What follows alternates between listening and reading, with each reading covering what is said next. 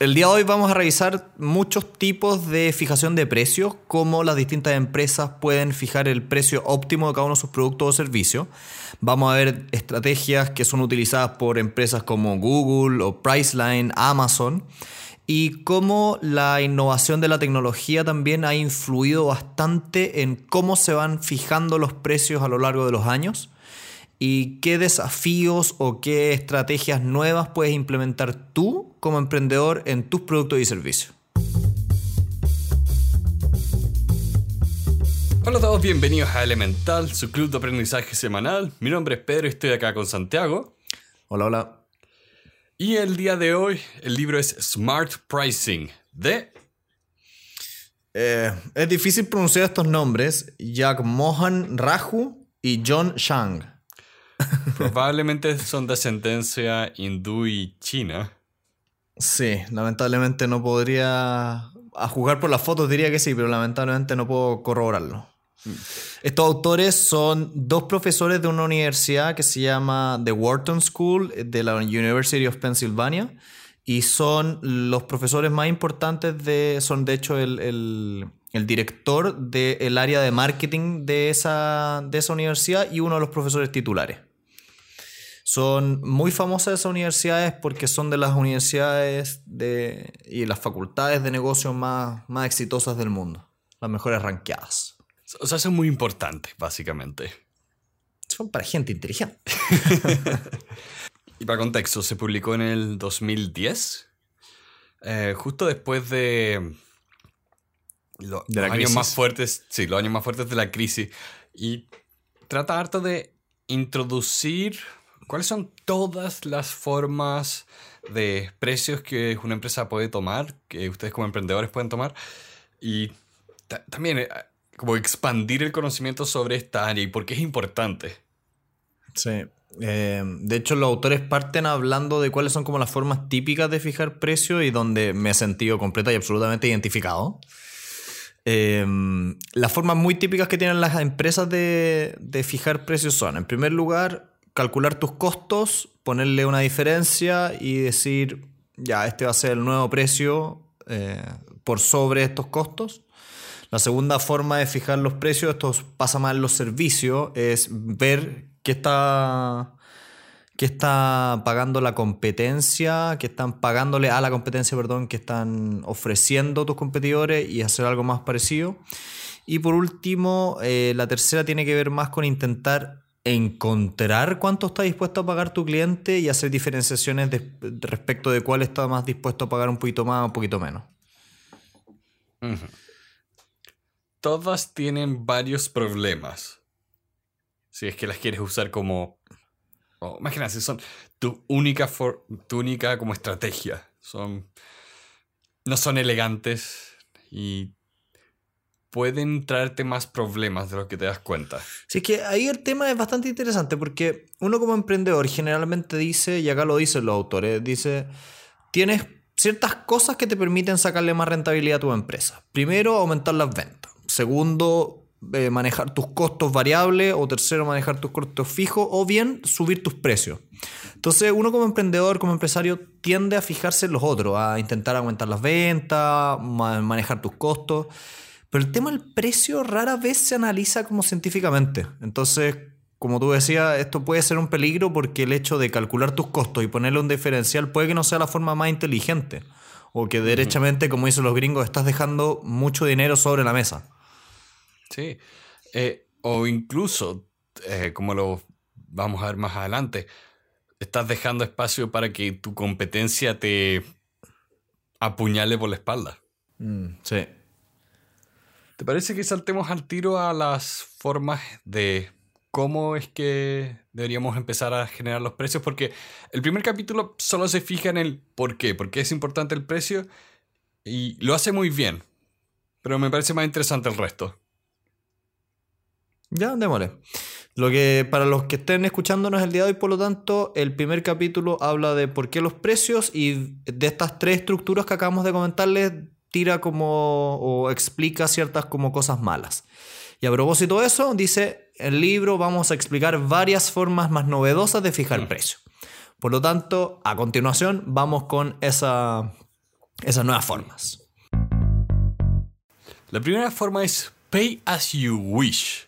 Paga cuanto tú quieras. Básicamente es la base es gratis y tú decides cuánto es el precio. Y ellos hablan del ejemplo de Radiohead, cuando ellos decidieron que en vez de ir con una... Eh, ¿Cómo traducirías label? Disquera.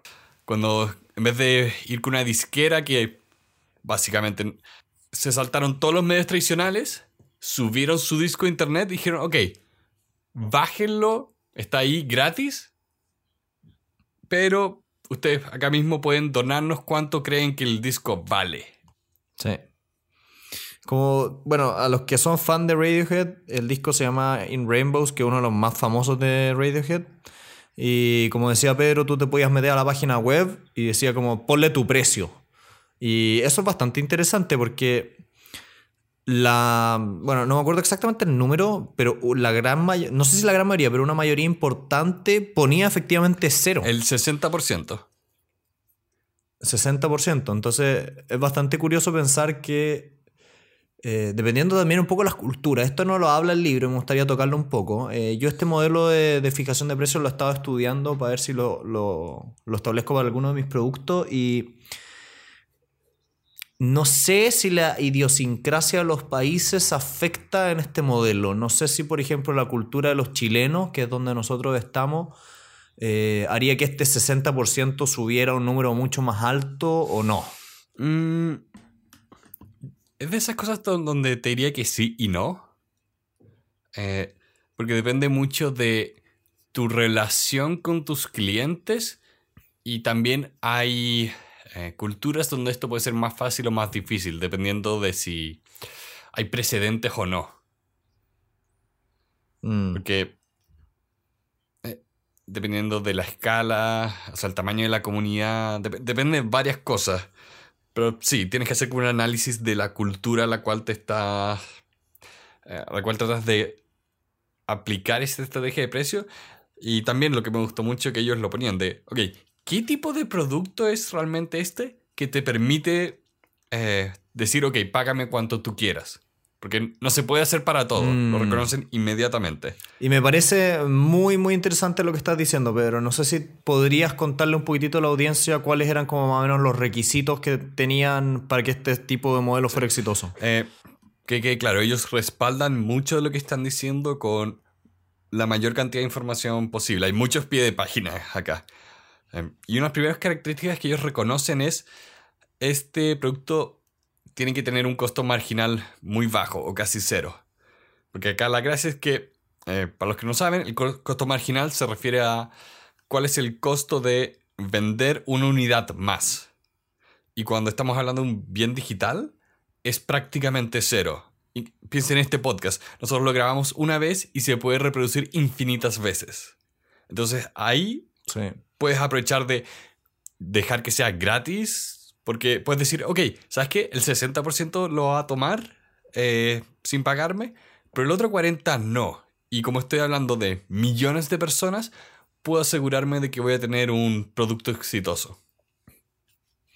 Sí, es que está el tema, porque yo pensaba un disco de música hace 20 años eh, no se distribuía de manera digital y producirlo no era costo cero. Objetivamente tú tenías que efectivamente eh, imprimir un CD-ROM o un cassette y venderlo y enviarlo. Entonces producir un disco extra no era gratis. En cambio ahora Radiohead subiéndolo a su página web, efectivamente, entre que lo bajen una o mil millones de personas es exactamente lo mismo para ellos. Hay una página que se llama Bandcamp. Eh, la puedo poner en las notas. Y esa página funciona con ese sistema. Y por los músicos que hacen su música en internet, les he escuchado que les gusta harto porque les da un muy buen margen. Ya. Eh, acá, el segundo punto que ellos dan para el éxito, y es un poco lo que decías antes, necesitas a un consumidor con una mentalidad de, ok, esto es, ¿qué es justo acá? Tienen que tener una idea de qué es apropiado pagar, de manera que se reconozca un poco tu esfuerzo. Sí, de hecho la palabra justo creo que es clave, porque Bueno, lo relaciono también con un, poquitito con el punto 4 de este respecto que dice necesitas una relación entre el que está vendiendo el producto y el que lo recibe para que ese mismo sujeto que te está comprando diga, ya, esto es lo justo, esta persona yo la respeto, veo que su trabajo es valioso y estoy dispuesto a poner la billetera sobre la mesa. Y mm, ahí me llama un poco la atención lo difícil que se debe hacer eh, utilizar este tipo de modelos cuando no tienes una reputación. Creo que ahí, ahí está el tema. Si tú no tienes una reputación anterior, es difícil que alguien haga, eh, haga voluntariamente una donación o un precio más alto que cero, a menos que tenga algún punto de comparación. Entonces. E incluso tu personalidad va a afectar que la gente te quiera dar más o menos. Tienes que empezar a, trabajar en relaciones públicas. Yo me imagino una banda de música que está recién partiendo, no tiene ningún seguidor. Es muy poco probable que alguien quiera ponerle más de cero porque no los conocen, no saben quién tan valioso es. Ese es un tema. Eh, pero lo, lo, bueno es que cuando lo haces de esta manera, ellos. A ver, si yo voy a una página, em, no pago nada, bajo la música y después me gusta la música, puedo volver y comprarla. ¿Sí? ¿Por qué no? No es mala idea. O sea, o sea veo, poco probable que alguien lo haga. ¿Qué te impide volver? Em, por ejemplo, si tú ahora quieres comprar em, un disco de música, probablemente eres alguien con un perfil más de coleccionista. Alguien que quiere tener el objeto físico o está usando un vinilo, entonces quiere ese nivel de audio lo más probable es que la mayoría de las veces que escuches una canción va a ser a través de Spotify o un producto parecido. Y aún así después vas a ir y vas a comprar el producto porque te gusta el grupo. empiezas a agarrarle cariño. Y la mayoría de las personas, como lo decía Caliro, la mayoría de las personas tenemos un sentido de qué es justo y qué es injusto. Mm. Eh, hay experimentos con niños chicos que son geniales por este tema. sí, sí, lo complejo está ahí en que bueno, no, en realidad sí, tiene razón. Lo complejo está que me tinca o me da la impresión de que es menos probable que alguien que haya pagado en algún minuto cero después quiera volver atrás y entrar al mismo sistema y pagar más. Me parece poco probable, pero puede que pase.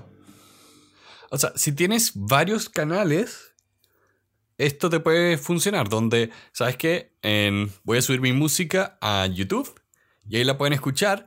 Y en el mismo lugar tengo una, una sección donde te envío a mi página donde puedes comprar el disco propiamente tal. Bueno. Eso, es algo que he visto harto que hacen músicos independientes, que primero es gratis, después tú tienes la opción de pagar y caen dentro de estos sistemas. Em, antes de dar el quinto punto sobre qué hace que esto tenga éxito, hay una página que les recomiendo ver que se llama es Humble Indie Bundle. Ya. Que es de videojuego, pero lo que quiero es que vean cómo hacen esto de vender paquetes de productos, paquetes de juegos, donde abres uno que puede ser, eh, no sé, una temática cualquiera, y te dicen, ok, el valor del contenido acá es 120 dólares. Tú puedes pagar desde uno hasta lo que quieras. Y después empiezas a bajar y ves, ok, Acá me dan tres ah, juegos. Pero, pero, ahí yo tengo una pregunta. ¿Es desde uno o desde cero? Desde uno. Ah, ya, o sea, igual te obliga a pagar algo. No, mira, tiene varias gracias, por, por eso la recomiendo ver, aunque no les gusten los juegos. Porque primero te dicen, ok, el valor es 120. Y ahí te fijan un precio mental, qué bueno, ¿ya? Te van a un ancla. Después te dicen, ok, primer, primer como, primer tier, tienes, ok, tres juegos, si das un dólar. Si llegas a 7, hay 3 más. Y si llegas a 12, hay 3 más. Ahora, también sigues bajando y dice, ok, estas son las personas que más han donado. Y tú ahí ves los números. Y cuando llegas a la parte de donar, te recomienda 1, 7, 12 y 25. Y te ponen, la mayoría de las personas dan 25. No, o sea, están jugando con tu psicología por todos lados. Exacto. Y más encima, estos eh, paquetes de juegos son por tiempo limitado. Ya, entonces juegan con escasez. Está bueno. Es, eh, no, está muy, muy bueno. Y esta página, la mayoría de los ingresos se van a eh, caridad.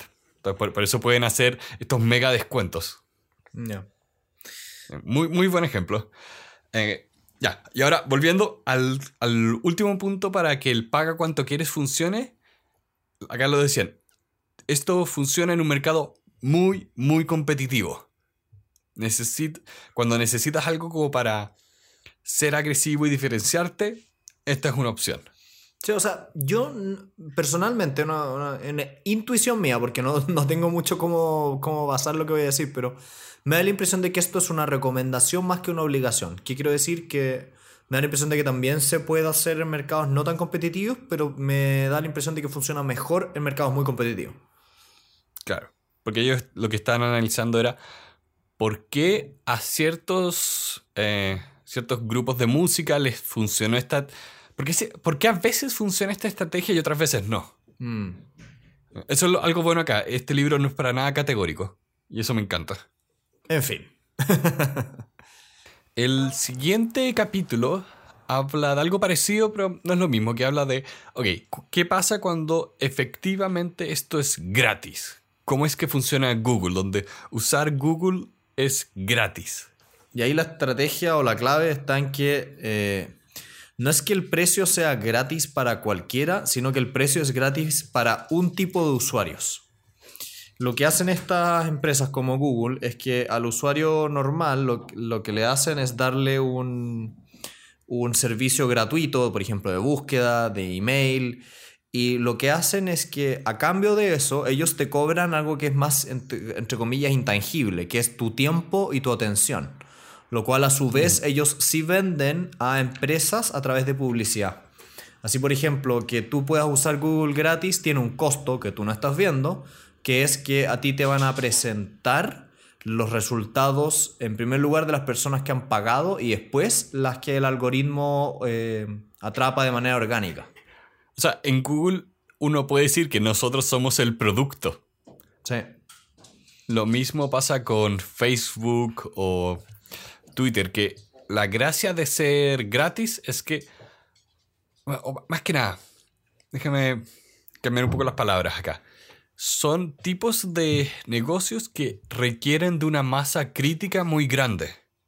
Entonces, al momento de llegar a esa masa crítica, pueden empezar a esperar que van a llegar los clientes que sí pagan. Mm, sí, como las típicas, bueno, como las típicas eh, redes sociales hoy en día. Que, que, cuando uno habla de valorización de startups, uno dice, hay empresas que se valoran por los ingresos que generan y otras que son las menos, obviamente se valoran por la cantidad de usuarios que tienen y la facilidad que tienen para tomar una masa crítica de gente para después efectivamente hacer lo que tú dices, de, transformar esa masa crítica de gente en un producto. Y no hay que mirarlo menos. Twitter estuvo por años operando sin entregar ningún tipo de utilidad. Hace un par de años como que por fin fue como, ¡Hey, ganamos plata! Pero el tema acá es que tú tienes que pensar, ¿Cómo compito con eso? ¿Cómo compites contra la persona que dice, sabes qué, voy a hacer lo que tú estás haciendo, pero gratis? Porque tengo una estrategia que me permite hacerlo. Sí, un ejemplo que da el libro tiene que ver con cómo compiten los antiguos periódicos, los diarios, con las páginas web que hoy en día dan noticias de manera gratuita y cómo, por ejemplo, el New York Times puede hacerle frente a un gigante como Google. Y una de las estrategias que recomiendan los autores tiene que ver con especialización y empezar a vender un producto más premium. Entonces, me parece interesante, no sé qué opináis tú, pero lo que hemos visto los últimos 10 años desde que, se desde que se escribió este libro, más o menos corrobora la estrategia que ellos sugerían. O sea, Bloomberg sigue funcionando por, e, con esta estrategia. Yo sé que el New York Times está intentando hacer esto, yo sé que el que, bueno, los diarios acá en Chile efectivamente te están obligando a pagar por suscripciones por temas súper especializados, están volviendo más de nicho. Y los diarios más grandes, como, no sé, en Chile el Mercurio, la Tercera, eso están optando por un modelo de gratis con publicidad. Sí, eso... El gran problema que eso te trae es que... Ah, define... Como dependes de publicidad, trae otra serie de incentivos al juego. De hecho, acá me dio risa porque menciona brevemente el tema de las enciclopedias y Wikipedia, eh, que no lo encuentro tan interesante como esto de las noticias, porque Wikipedia, o sea, el creador de Wikipedia, dijo, ¿sabes qué? Yo voy a empezar a hacer lo mismo que hice en Wikipedia con noticias. Hacer como una comunidad de gente que empiece a trabajar gratis en esto. Pero explotando también el hecho de que, que está en internet. Entonces pone cuántas revisiones sobre estas noticias han habido, quiénes lo han escrito. Entonces es muy transparente de leer con respecto a cómo estás obteniendo la información. Ya. Em, que, ¿Sí? que de nuevo, no sé cómo un diario puede competir con eso. Es que yo creo que es algo que vamos a ver con los años. Con los años vamos a empezar a averiguar qué es lo que efectivamente funciona y ¿Cuántas empresas literalmente van a morir nomás? Sí, porque acá creo que no es secreto, pero por lo menos yo no, le tengo mucho cariño al periodismo eh, por un tema de cómo funciona en el día a día, más que específicamente odio a los periodistas. No, no me, gusta cómo funciona esto de los diarios amarillistas, como les dicen. Entonces tengo mucha curiosidad qué va a pasar en el futuro porque tú necesitas reportaje, necesitas investigación. En una sociedad democrática libre necesitas ese tipo de información disponible. Mm, sí. Pero bueno, yo creo que eso ahí eh, el llamado es a, escuchar el libro sobre eh, de Align the Button que escuchamos que que hablamos hace un par de episodios atrás en este mismo podcast, que habla sobre ese mismo tema. Ese fue hace un par de años. ¿Será un par de años? Yo creo que fue el año pasado. Sí, ese fue de los primeros. ¿Sí? Wow. Bueno, búsquelo en el buscador. Está ahí, en algún lado. Está ahí. Em, las dos siguientes estrategias creo que me gustaría tocarlas un poquitito más rápido porque son muy específicas. Eh, la primera tiene que ver con lo que el, el autor llama la guerra de precios que básicamente se trata de una práctica que de hecho en Chile o en varios países está considerada como eh, anticompetitiva, es ilegal, que consiste básicamente en que una empresa baja infinitamente su costo, o sea, sus precios hasta llegar a casi costo, incluso más abajo, destruye la competencia y luego sube los precios.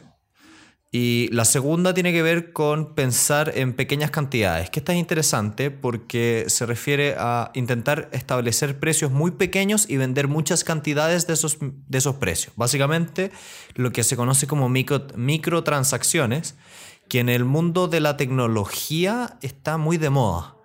Em, esto, esto de darte algo gratis y te voy cobrando microtransacciones constantemente. Sí, un tema bien, corto sobre lo de la guerra de precios. Eh, y lo, voy a poner en las notas porque ellos descubren como en qué condiciones tú puedes decidir hacer una guerra de precios. Porque en China el mercado tenía unas características, las industrias tenían ciertas características y era bien interesante porque esto es literalmente cosas que tú cuando vas a una eh, lo ves en la universidad, te dicen, usted no quiere una guerra de precios, no lo haga, nunca, nunca lo haga. Y ver a esta gente que sea como, no lo voy a hacer y voy a ganar, era notable, notable. Y con lo del capítulo 5, lo de pensar en cuánto puedes ganar con las, pequeñas transacciones, creo que ahí hay muchas oportunidades. Eh, me, me encantó los ejemplos que daban sobre la India, donde tienes economías que funcionan de manera tan distinta, donde tienes, por ejemplo, como decía en la India, hay mucha, mucha pobreza y un tipo encontrar la forma de finalmente hacer los préstamos que el banco no hacía y cómo se podían hacer. Y creo que eso en el como mundo de las, eh, las ONG, todas las, todas las empresas más sin fin de lucro, creo que hay algo interesante que se puede hacer. Sí. A mí, de todas formas, y por eso no me quise detener tanto en esa, es, es porque me quería detener un poco en la que viene, que encontré realmente fascinante. La estrategia de precios de descuentos automáticos. Esta la encontré muy, muy notable. Este modelo eh, lo empezó a utilizar una marca que se llamaba Sims, que consistía básicamente en que ellos tomaban un vestido de mujer a un precio X y cada 10 días le hacían un descuento. Y hacían esto cada, eh, o sea, durante un mes. Durante 10 días un descuento, 10 días siguientes otro descuento, 10 días siguientes un tercer descuento y al cuarto descuento se iba a donar a caridad. Y la gracia que tenía esto es que los descuentos eran anunciados de antemano. Entonces la persona entraba a la tienda, veía un, un, vestido que valía 90 y en la etiqueta decía, en 10 días más va a valer 60, en 10 días más va a valer 30, en 10 días más va a estar donado a caridad. Y lo interesante de eso era que las personas eh, se veían muy compelidas a ir y comprarlo al tiro porque las piezas que ellos daban o los vestidos que ellos vendían con esta modalidad eran muy limitados eh, te fijaban un precio en tu cabeza desde un principio como el valor que tenía originalmente, te agregaba el sentimiento de escasez y apuro porque podía venir cualquier otra persona y llevárselo antes que tú. Entonces generaba que distintas sensibilidades de precio al mismo tiempo fueran a buscar el mismo producto. Más encima generaba que las personas quisieran recurrir varias veces a la tienda a revisar en qué precio iba, por lo tanto generaban más compra. Lo encontré realmente fascinante. No, es notable. Lo que me llama mucho la atención es que esto es algo que las aerolíneas, entre comillas, tratan y no tratan de hacer. En el sentido de que ellos siempre tienen que llenar el avión. El... Suena raro, pero el asiento en un vuelo es un bien perecible. Si es que no se llenó, no se llenó nomás y perdiste ese asiento en ese vuelo. Pero tienen al mismo tiempo muchas preocupaciones de entrenar a la gente a esperar el precio bajo. Ya. Entonces, me imagino que lo tendrán calculado, porque si no, acá hay un, método bastante interesante de lograr que siempre estés moviendo inventario. Lo que yo encuentro fascinante esto es que eh, decían los autores que cuando habían hecho los estudios, uno tendría a pensar que con este sistema uno podría llegar a perder muchas, muchas prendas y tener, terminar donándolas, pero pasaba menos del 1% de los casos. En otras palabras, este sistema era tan potente psicológicamente que hacía que la gran mayoría de las personas fuera y se llevara todo el inventario. Sí. Acá esta tienda en cuestión tenía también la ventaja de que era grande y, y como la gente iba todos los días, tenía mucho movimiento, porque trataron de reproducir este sistema en otras partes y no les fue tan bien. O sea, la misma tienda trató de expandirse y no pudo. Sí. Eh, entonces, de nuevo, como todas las estrategias que mencionamos acá, ninguna es. Ninguna es como la máxima estrategia de precio que va a redefinir el mundo. siempre hay varios dependes. Y otro de los dependes que había acá era que tenía, tenían que ser productos de valor temporal. Mm, sí. Por ejemplo, eh, ropa de moda. básicamente cosas que tú puedas decir, o como, lo decías tú antes, tiene que haber esa sensación de escasez, de que tengo que aprovechar ahora esta oportunidad y que esperar tiene un riesgo. Eh, me recuerda mucho un... hay un juego de mesa que se llama Ticket to Ride. Ya. Donde eh, es de hacer. Es como un Monopoly de trenes. Eh, y ese juego era muy, muy desgraciado porque todo. Eh, siempre tienes que decir, ok, voy a construir o voy a sacar una carta para construir después. Pero siempre tienes el tema de que otro jugador puede bloquearte si es que te demoras. Entonces siempre estás incertidumbre. Ahora o después, ahora o después, ahora o después. No, y este modelo de hecho no es raro verlo hoy en día. Un caso muy famoso fue el de Google cuando hizo su IPO. Para los que no saben, una IPO es una apertura a bolsa donde las personas pueden comprar efectivamente un pedacito de la empresa que se llaman las acciones Y ellos efectivamente utilizaban este sistema donde partieron con un monto alto y fueron bajando, lo que se conoce como una subasta holandesa, que, que es inversa a una subasta normal donde uno parte de un precio bajo y va subiendo. Aquí era al revés. Google partió con un número alto y empezó a bajar. Y las personas, por esta sensación de no me quiero perder la oportunidad, compraban compulsivamente. Y de hecho se vendió toda la IPO. Sí. Es muy interesante la subasta holandesa. Porque me gustaría después leer más respecto al tema, porque tiene esto de el que dispara primero se lleva el producto. Sí, de hecho en, el libro citaban un estudio sobre las subastas holandesas que me quedé con ganas de revisar. Ahí está para extra ideas. bueno, es mala idea. No es mala idea, pero me tengo que... A ver dónde está. No, pero hacer un capítulo sobre subastas holandesas. Sí, anótalo. algún lado, rápido. No se olvide usted. Quedó grabado. Lo voy a escuchar mañana. Ya. bueno, y la siguiente estrategia de precio es muy similar a ponle tu propio precio, pero aquí la diferencia que tiene está en que la empresa se puede negar a tomar o no la oferta. En otras palabras, el cliente sugiere un número y la empresa dice lo tomo o no lo tomo lo cual es bastante interesante en páginas online donde tú no sabes muy bien, eh, por ejemplo, cuál es la empresa o cuáles son las estructuras de costo de la empresa. Y hay personas que eh, ponen por sobre el número que fija la empresa como mínimo y así logran un diferencial interesante. Este igual de todas formas lo encontré un poquitito rebuscado porque el, el autor hablaba de que había una página web que lo había hecho, pero no sé si me convenció tanto.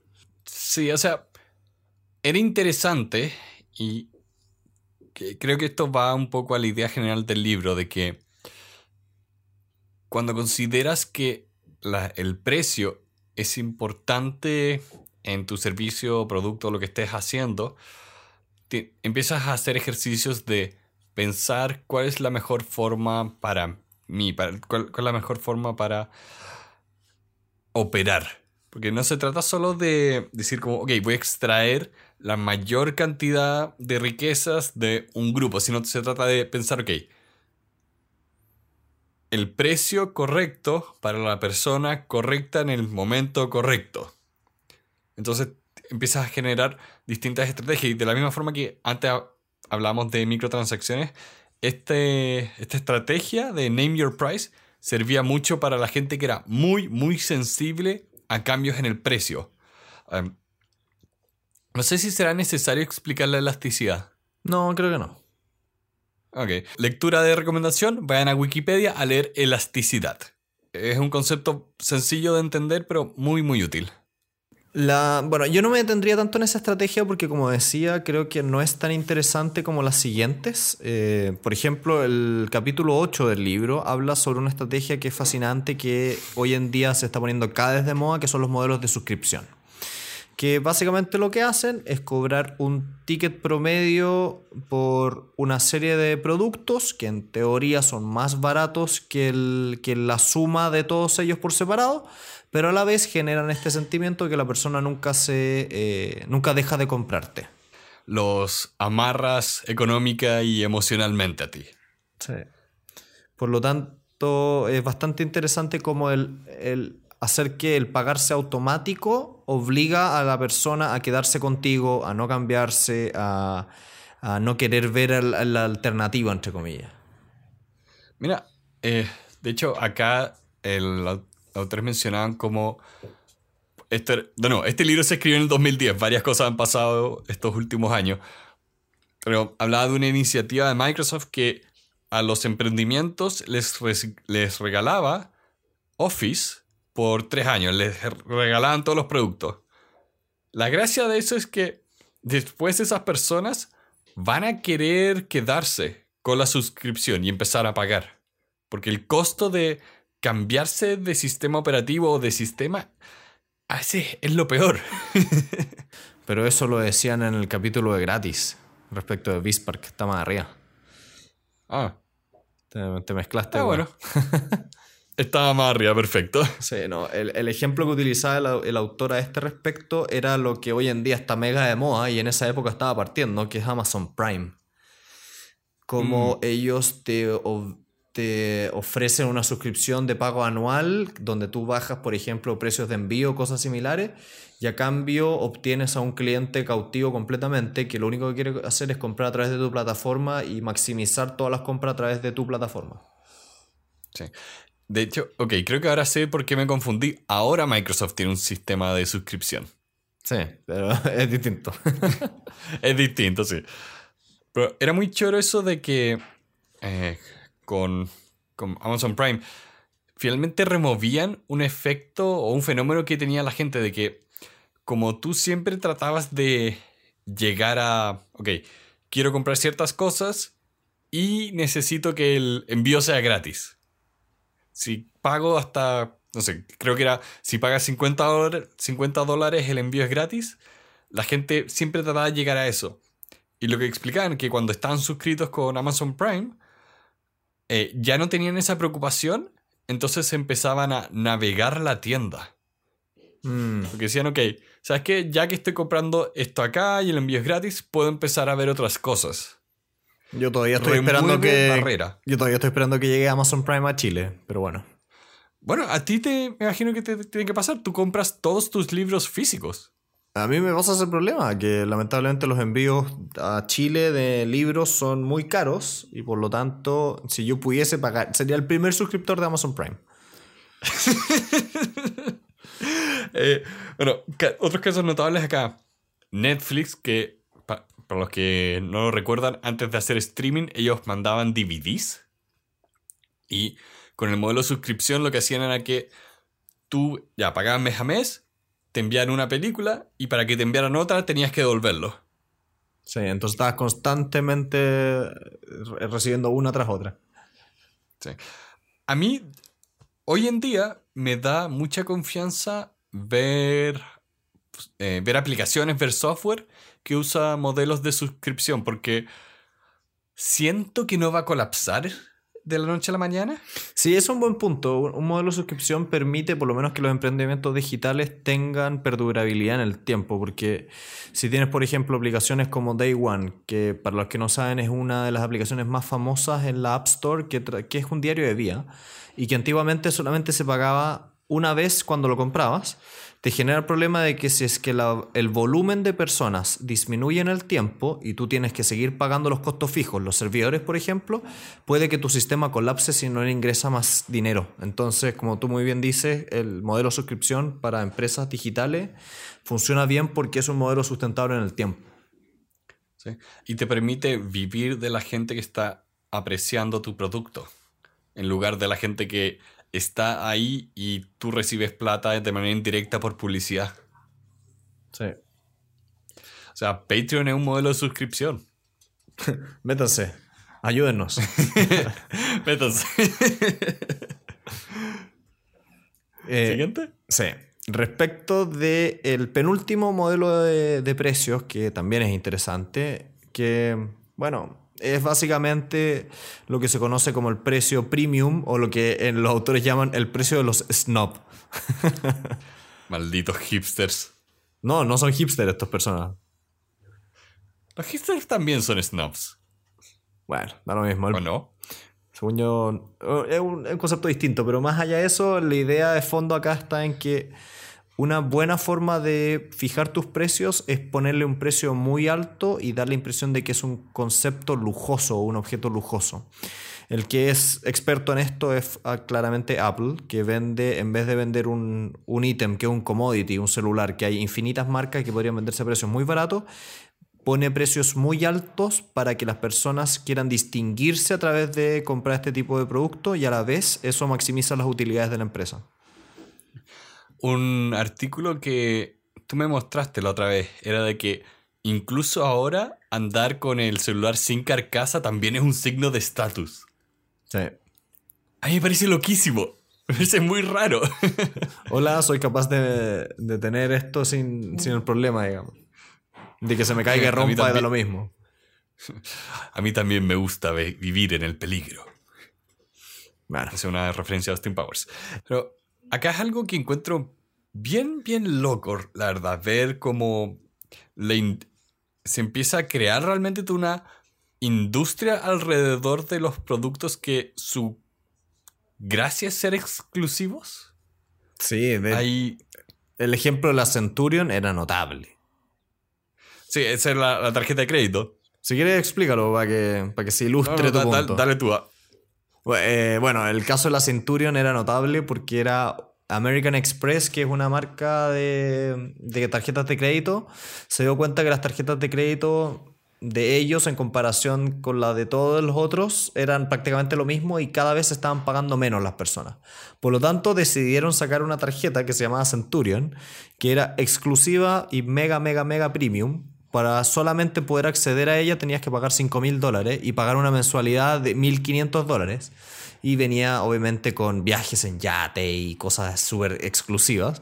Y la gran gracia que tenía es que era una tarjeta de crédito común y corriente. Pero tú podías decir que la tenías. Y que solamente había un, grupo muy pequeño de personas que la tenían. Y el diseño era como que reforzaba esa idea. Es raro, es como un impuesto al ego. Sí. Porque nadie, nadie me imagino que estaría todos los días en la calle con una polera que diga gasto 1500 dólares por tener una tarjeta de crédito en particular.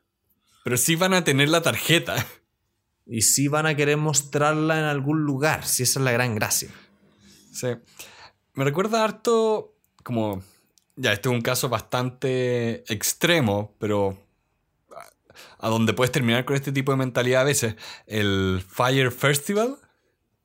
Sí, me acuerdo. Que, para los que no saben, ahora hay un par de documentales sobre esto en internet, en Netflix, sobre lo que iba a ser una especie de festival de música de mega lujo en las como Bahamas, una cosa así. Y todo, era, todo era un fraude. Pero te, hablo un fraude como, que, como que lo organizaron pésimo, según yo. O sea, el tipo que lo estaba organizando finalmente estaba jugando un poco al juego de, de este punto, de que si la gente paga por esta, por esta esta oportunidad de sentirse especial. Y de hecho, él estaba pagando mucho por arrendar autos que él no podía pagar, departamentos en la mitad de Nueva York, para mostrar como, oh, yo tengo este estilo de vida lujoso y por eso estoy haciendo este festival. Era como todo un juego de imagen que eh, es impresionante de observar desde afuera y ahí lo interesante para los que no saben es que utilizaban modelos famosas, mucha publicidad y vendieron el concepto del lujo y por ello cobraban una brutalidad de dinero. El Snob Premium. Pero bueno. No, no, no, sean no sean esa persona, no paguen un impuesto al ego. Sí. Paguen lo que es el siguiente estrategia de precios. Paguen solamente si funciona. Eh, la última estrategia de precios que establece el libro dice, hay personas o rubros que prefieren, en vez de cobrar un precio antes de, entregar el objeto o el servicio, cobrarlo después, una vez que el servicio ya se ha prestado. En otras palabras, eh, solamente si hay resultados positivos. Y esto yo lo reconozco bastante porque en el mundo de los abogados es muy habitual. Es muy habitual, por ejemplo, que cuando una persona contrata a un abogado, le dice, el abogado, no te voy a cobrar nada, pero te voy a cobrar un porcentaje si ganamos el juicio. Ya. Entonces ahí eh, hay varias cosas interesantes. Se genera confianza con tu empresa, permite cobrar un premium por el riesgo, eh, alineas los intereses, disminuyes la competencia en cuanto a costo, hay una especie como de seguro al respecto. Eh, te, te, ayuda a segmentar bien los precios, te ayuda a cerrar bastantes negocios porque al final del día no estás cobrando por adelantado pero a la vez tiene sus riesgos. Por ejemplo, ¿qué pasa cuando no está tan claro qué es el éxito? Sí. O qué pasa cuando no tienes establecido cuál es el objetivo particular. Tienes que hacer muy bien el contrato en ese sentido. También, por ejemplo, otra que yo he visto harto los abogados, que este modelo funciona solamente si tienes muchos clientes. Porque si tienes uno y solamente estás esperando en base a ese y pierdes ese juicio, quiebras. Au. Ya, o sea, es casi como un portafolio de inversiones. Literalmente, tienes que tener mucho y apostarle a todos y muchos van a fallar, pero otros van a ganar y con eso mantienes. O sea, esperemos que ahí uno no sea el gallo, el que dice que puedo perder. O sea, ojalá, pero lamentablemente es más o menos o sea, déjeme formular la pregunta de ¿no genera eh, un, conflicto de intereses que la persona tenga un portafolio de clientes donde pueda decir, sabes que este es de alto riesgo, este es de bajo riesgo, así que me puedo dedicar más o menos horas a este u otro cliente? No tanto, porque si tú lo piensas, eh, imaginemos que tienes tres clientes. Y esos tres clientes tú dices que el cliente 1 tiene 100% de probabilidad de ganar, el segundo 50-50 y el tercero 0. Si tú te fijas, esa persona no va a tomar el 0. Claro. Y si lo va a tomar, o el segundo que tiene 50-50, igual va a intentar ganarlo, porque si gana, gana dinero. Entonces, no, no hay ningún incentivo a perder, solo a ganar. Ya, te, cacho. Lo que me llamó mucho la atención acá fue al, el tema que con el que abría este capítulo, que era sobre la industria farmacéutica y cómo eh, había ejemplos como en Canadá, donde empezaban a, a usar este sistema de paga cuánto funciona, porque crear un, una, un remedio nuevo es bastante, bastante complicado. Entonces, para ese tipo de nuevas drogas, empezaron a usar este sistema, entonces les, les permite tener mucha más flexibilidad a la hora de, como el, no, no, solo como en el sistema de salud privado, sino en el sistema de salud público también, que eso me pareció brillante. Sí, sobre todo pensando que es atractivo cuando tienes medicamentos de muy alto precio. Sí, o sea, hay una, pequeña nota porque los autores hablan más que nada de eh, cómo es que en Estados Unidos se odia mucho la industria farmacéutica y después decían todos los problemas que tiene la industria farmacéutica. El, la mayoría de los conflictos como que hacen que la gente odie esa industria no, es por los remedios nuevos, son por los remedios viejos que suben 10.000 veces de precio. Em, hay un tipo que... No, no, recuerdo su nombre, pero no sé si está en la cárcel o está en proceso de ir a la cárcel por fraude y por manipular el precio de la insulina, una de esas cosas. Sí, me acuerdo. No, no recuerdo bien el nombre, pero me acuerdo el caso. A modo de conclusión, creo que este libro, eh, bueno, el libro además de presentarte tres conclusiones importantes, que son concéntrate mucho en tu cliente, ten precios diferenciados, es decir, ten a lo menos tres precios, uno bajo, uno medio y uno alto, y además sé inteligente a la hora de tener distintos tipos de estrategias de precio. Eh, creo que el llamado de hoy día, por lo menos desde mi parte, es a ser creativo, es a intentar probar, es a intentar ver formas distintas de, cobrar tu servicio y producto.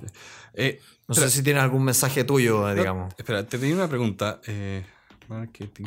¿En qué parte hablaba de el marketing de los precios, de cuando un precio en un supermercado atraía la compra de otro producto?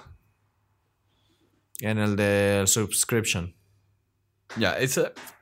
Eh, ok, eso no lo saltamos, pero quizá lo ponga en las notas por separado o haga un mini episodio de eso, porque me parece muy interesante que eh, replantear, y esto tiene que ver con el punto 3 de Smart Pricing Metrics, replantear tus precios para pensar, no es solo el tema contable, no es solo el efecto inmediato de bajar y subir el precio de algo, sino que es todo el conjunto de productos que tú puedes tener. Eso es muy, muy importante. De hecho, creo que eso era más relacionado con el Customer Focus que con el Smart Pricing Metrics. Es que. La. Es que acá es un tema de métrica en el sentido de que. ¿Qué es lo que estás usando para tomar una decisión sobre tu precio? O sea, ¿cuál es tu herramienta? Va a determinar tus conclusiones. Y si tú estás solo usando el ingreso marginal o el costo marginal del producto, puedes caer en una mala decisión porque dices, ¿sabes qué? No me conviene cambiar el precio a las papas fritas porque el costo marginal apenas se mueve o está demasiado, demasiado pegado. Pero si haces un cambio sobre las papas fritas, resulta que la gente empieza a comprar carne, mucha, mucha más carne, porque llega gracias a las papas fritas. Era un concepto que acá lo estoy buscando, que era el marketing algo. El Customer Focus y el Product Focus Marketing. Que están los dos en suscripción cuando hablaban de que te mostraban las tablitas en el, libro. Y lo que te decían era que si la persona estuviera fijando solamente en los productos que está vendiendo y los precios que le ponen a los productos individuales, ahí tomaría decisiones, por ejemplo, de vender solamente el ítem más caro. Pero si se pone a fijar en qué compra el, cliente cuando entra a su tienda, que tiene varios tipos de productos, ahí se da cuenta que tal vez no le conviene subir tanto, sino eh, ver cómo se comporta el, cliente en tu tienda y cuánto compra en promedio entre todos los productos y ver cómo maximizar eso. Tal vez manteniendo un precio más bajo en las carnes para atraerlo y que compre más de todo el resto. Lo que Santiago dijo, voy a poner esa tabla en las notas. Eh, una idea para cerrar, que es algo de lo que me he quejado antes, y acá lo voy a hacer corto, que traten de no destruir su propuesta de valor a través de la estrategia de precio. La estrategia para monetizar lo que sea que hagan no puede estar destruyendo la propuesta de valor. Por ejemplo, ah, todas las cosas que veo en la industria de los videojuegos, ah, te refieres como, estás diciendo así como, no intento, por ejemplo, hacer microtransacciones adictivas a cambio de, de ah. hacer un per producto, una cosa así. Esos son los que tengo como en el top of mind, como dicen. Pero hay varios ejemplos que incluso dan acá, donde estrategias de precio o de precios agresivos, donde los tipos decían ya, voy a bajar el precio muy fuerte, y lo que hacían era que destruían el valor para el producto. Eh, daba el ejemplo de las bufandas, donde un tipo decía, ya voy a vender las bufandas eh, muy buenas y muy baratas, pero a un precio muy bajo, y nadie le compraba porque no se habían dado cuenta que en realidad el valor que entregaba la bufanda era como un regalo. Entonces, como el valor era comprarlo como regalo, subieron el precio y la gente empezó a comprar más, porque podía llegar con un regalo que decían, hey, no fui una persona muy, muy tacaña, y te compré algo barato, así que te compré algo bueno. Ya. Eh, los tres puntos que ellos dan de enfocarse en el cliente, eh, diferenciar los precios, la métrica inteligente, eso es un muy, muy buen compás. Y, y si siguen eso, ese compás, no creo que vayan a caer en el problema donde tomen una mala decisión y destruyan la razón por la cual ustedes les querrían estar pagando. Sí.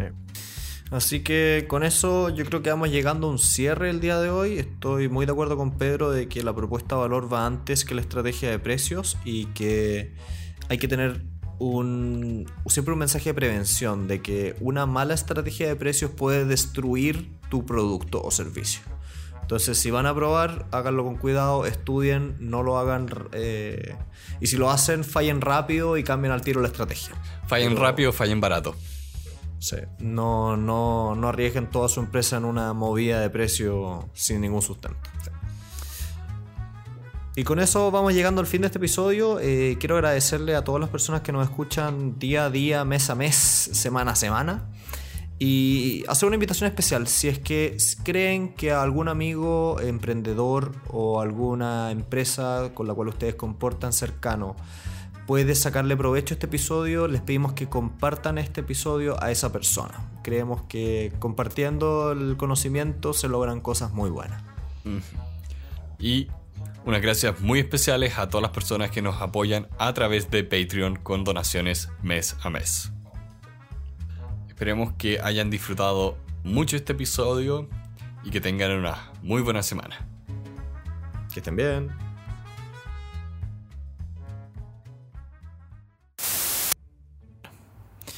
Ya, partamos. Dele. Aplauso. Un, dos, tres. No. ¿De nuevo? no, creo que está bien. Ah, ok. Nota para mí, tú aplaudiste después que yo. A ver, de, de nuevo. Eh... Con más energía, ánimo. Sí, sí, sí, sí. Con amor con amor. Eh... Ah, espérate que llegó mi hermana. Dame un segundo.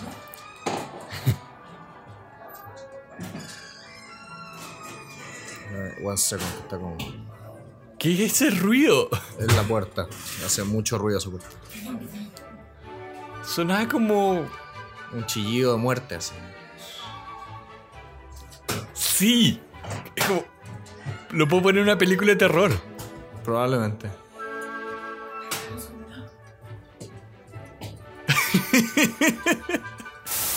que me permite hacerlo.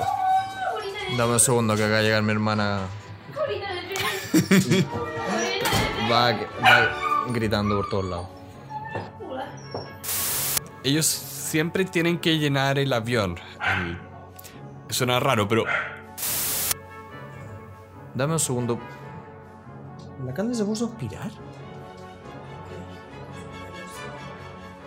¿No voy a esperar un poco? ¿Se escucha? ¿Escucháis la aspiradora? No. Va a tener que bajar el audio. No, no lo escucho. Es que tú, tú me estás escuchando con los audífonos que yo tengo en los oídos, pero yo creo que el micrófono lo está agarrando. ¿Y se escuchan las patas del perro cuando pasa todo el rato? Sí, es adorable. ¿Se escuchan? Sí. ¿Las podéis borrar después? Sí. No.